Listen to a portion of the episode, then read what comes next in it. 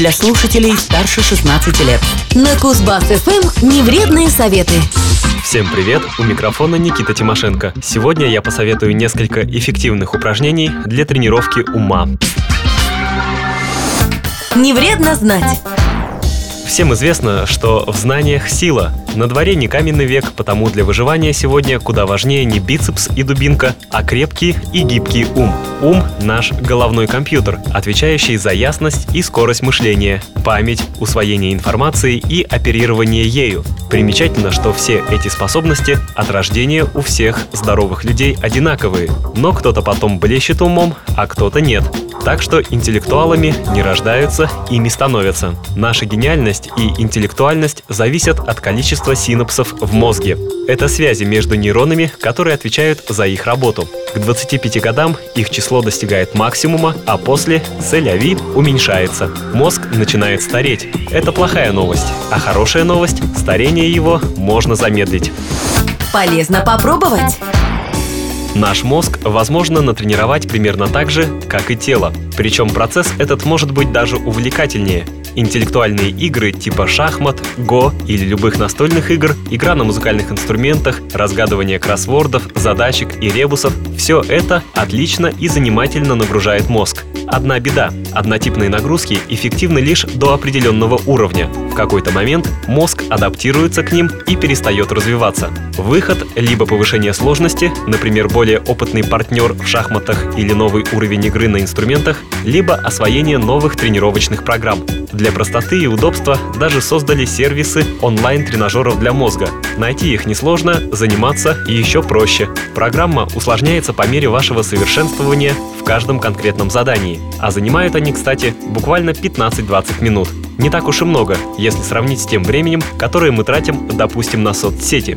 Серьезное преимущество таких онлайн-площадок — это элемент игры. Если тренироваться или работать порою лень, то поиграть — это уже совсем другое дело. Доказано, что заинтересованность намного эффективнее даже внешнего стимула, типа финансового поощрения. Играть всем и всегда приятнее, а что важно, еще и эффективнее качестве тренировки офлайн посоветую следующее.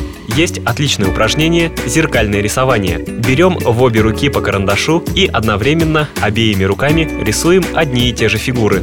Сначала это почти невозможно. Постепенно начинают работать и руки, и оба полушария, отвечающие, как известно, за разные функции, но одинаково необходимые.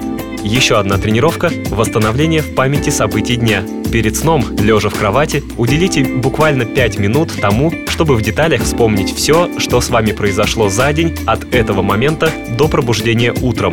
Вы заметите, что со временем будете вспоминать больше мелких деталей. Это отличная тренировка памяти, внимательности и образного мышления. Вы ведь будете реконструировать события дня в воображении. Попробуйте также брать два случайных слова и связывать их в один логичный рассказ. Поначалу слова придется связывать длинными предложениями, но вскоре на это понадобится намного меньше усилий. Еще для памяти полезна такая игра.